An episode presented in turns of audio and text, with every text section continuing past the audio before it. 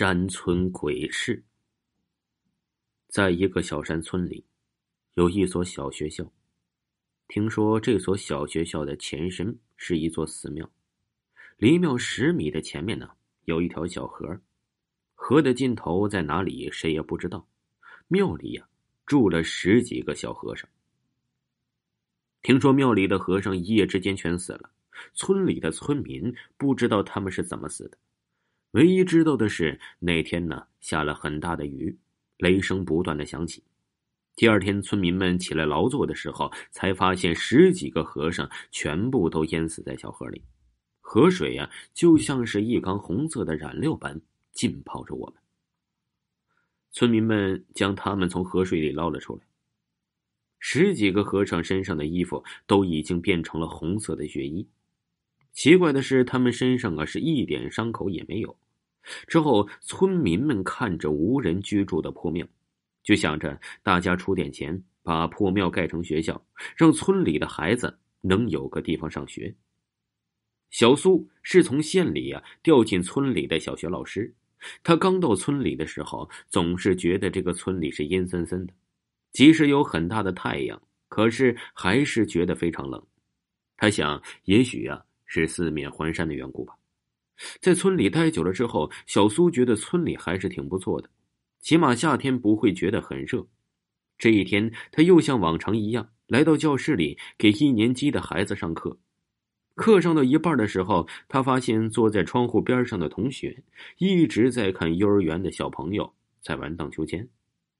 对于这一点，小苏觉得很头疼，他一直跟校长反映。幼儿园的孩子玩的地方不能建在一年级的隔壁，可是校长很无奈的说：“这已经建好了，总不能拆掉吧？”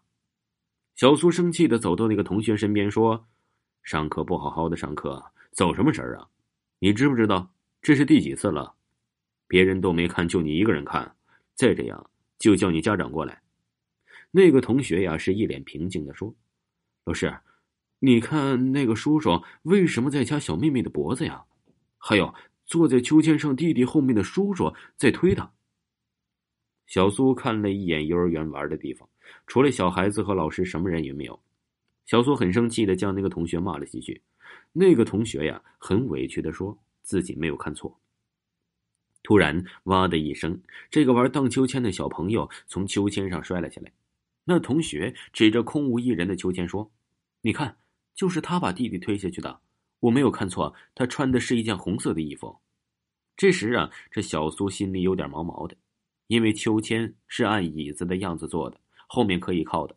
按理说，坐在上面玩的小朋友是不会摔下去的，除非有人故意将他推下去。接下来的几天，小苏将原本坐在窗户边的同学调到了靠门的位置坐着，可是这个同学又跟上次那个同学一样。眼睛总是看着窗外的幼儿园。没办法了，小苏就将班里上课最好的同学调到了那个位置上。隔了一段时间，小苏觉得没什么事儿，于是啊，就让这学习好的同学一直坐在那个位子上。七月十五啊，这天是鬼门关打开的日子。今天的日子相对来说比往常都要阴冷。这天呢，小苏批改完作业后，打算拿着洗脸盆去水房洗把脸去睡觉。在他刚走出宿舍的时候，他听到有人大喊“救命啊！”他顺着声音的方向去寻找，突然发现学校十米外的小河里有十几个人在水里挣扎着。他们很想爬起来，可是水里就像是有着一股无名的力量将他们拉进水里。他们的嘴里不断的喊叫着，嘴里吐出口鲜血。小苏长这么大头一次见到这种情形，不由得吓住了。不过很快他就去找人家。就找他们了，可是他走了好几次都不见一户人家。不管他怎么走，最后又是回到了小河边。小苏这下傻了，这难道就是鬼打墙吗？而就在这河里的那些人，不对，应该是鬼。他们慢慢的从河里爬了起来，慢慢的向小苏走去。眼前一黑，小苏直接晕倒了。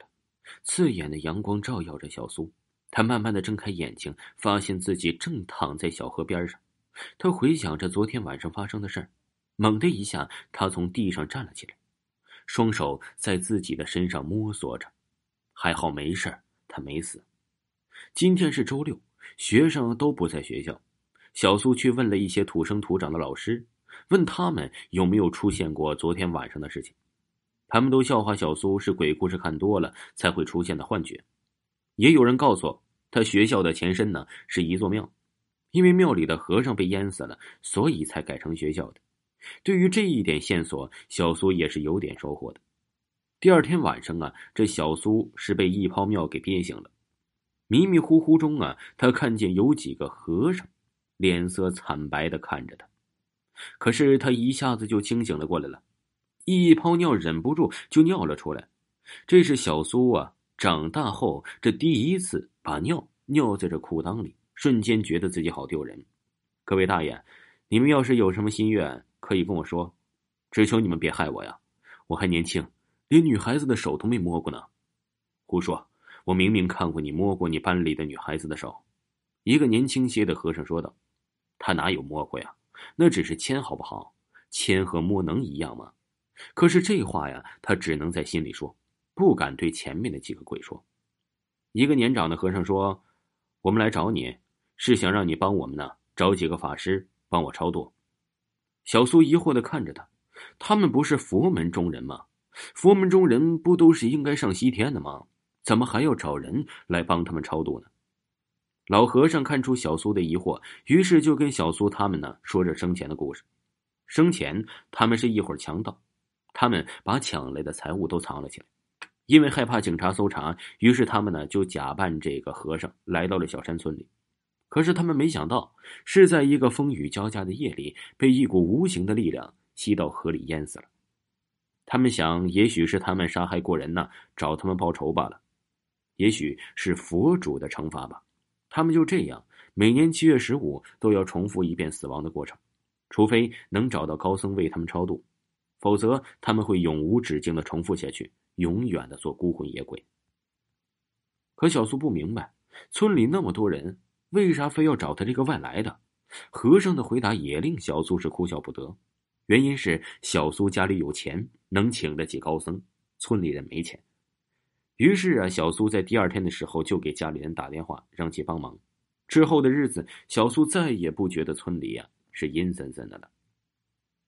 听众朋友，本集播讲完毕，感谢您的收听。